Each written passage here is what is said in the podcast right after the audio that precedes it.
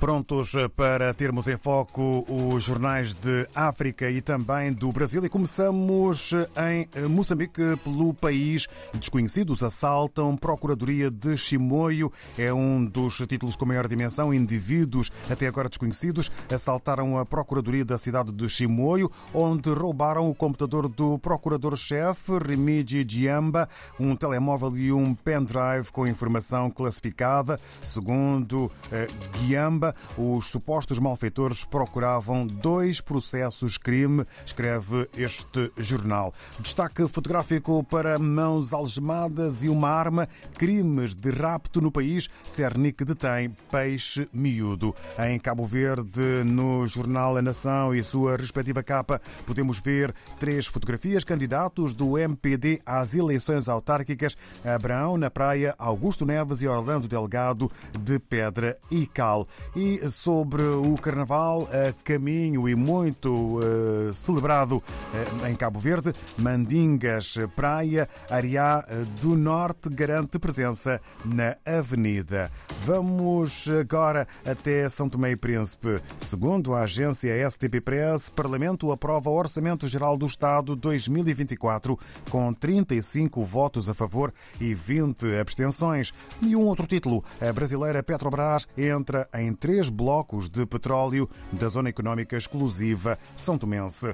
E na Guiné-Bissau, escreve a publicação Democrata, governo delibera proceder com bloqueio de salários dos professores que não lecionam, mas recebem. E este título mais, CDAO, reúne-se para debater crise senegalesa e saída de três países.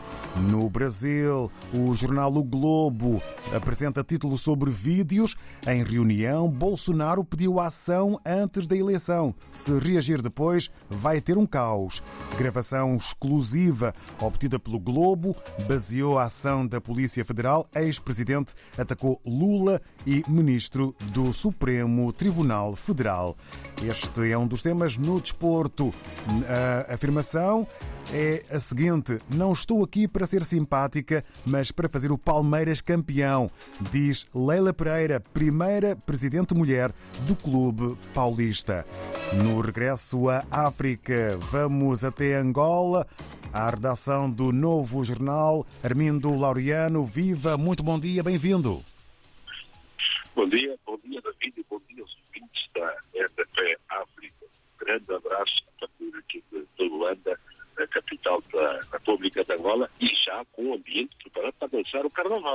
É verdade. Neste final de semana. É verdade, agora é uma contagem decrescente. Vamos no novo jornal para já ao alvoroço no perímetro do aeroporto 17 de setembro. Demolições em Benguela empurram famílias para longe. O que se passa com este destaque que é manchete e também eh, com direito à fotografia com maior dimensão? A fotografia do trabalho que estão feito aqui desde Benguela, o aeroporto 17 de setembro, é o chamado aeroporto civil. Agora está um bocado, podemos dizer assim, de aspas, desativado, porque o antigo aeroporto militar da Catumbela, é parte militar, e também os voos são feitos no aeroporto da Catumbela. Mas ele continua a receber voos. E o que acontece é que há um perímetro de segurança uh, e a, a, a sociedade gestora de, de foi algum tempo chamada a atenção à administração sobre umas construções que estavam a ser feitas naquele perímetro de, de, de segurança. Uh, temos visto é que as pessoas à noite, durante a calada da noite vão construindo e quando se acorda já tem várias construções. E aquilo foi crescendo, depois foram crescendo vários bairros e, e houve então aí que de vir o Camartelo, que é, que é o governo da província de, Benguela, foi e deitou abaixo muitas dessas casas, partiu aquilo porque não tinham a documentação e está aberto aqui várias coisas. Há é, pessoas que estão desalojadas, esquemas dentro da, da, da administração eh, e famílias que apresentam documentos de, com autorização.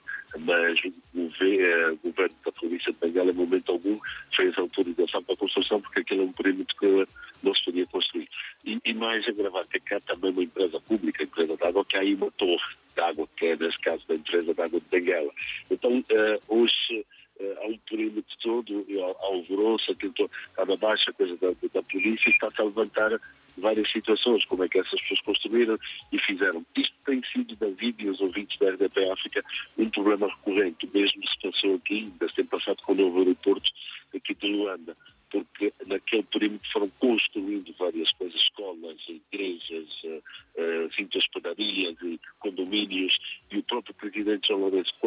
visita de inspeção, chamou a atenção aquilo e deu ordens mesmo para deitar aquilo uh, tudo abaixo. Então, um problema muito grave que está aqui, de fiscalização, de controle, de falta de estruturas a nível de, de, de documentação e outras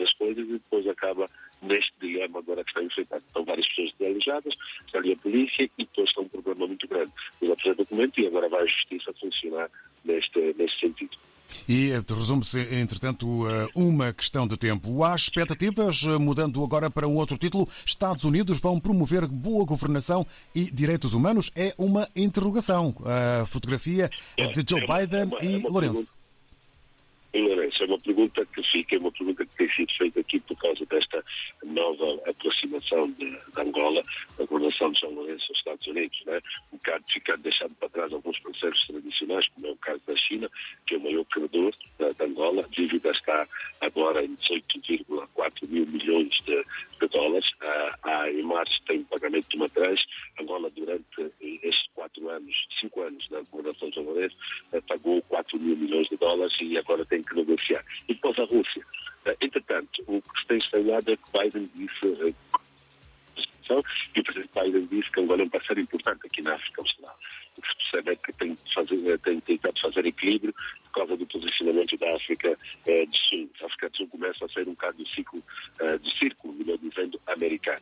E, e que Angola se levanta porque fala do corredor do Mbito, falam dos negócios, mas os americanos são conhecidos também por serem os promotores da democracia. Até muitas vezes parece que eles é que inventaram a democracia e não os gregos. E o que Angola se pergunta é Ficamos para já privados eh, de ehm, continuar esta conversa eh, com o Armindo eh, Laureano devido a fatores que a RDP África são alheios, muitas vezes são as questões à volta das telecomunicações. Fica o essencial nesta revista de imprensa africana e também brasileira.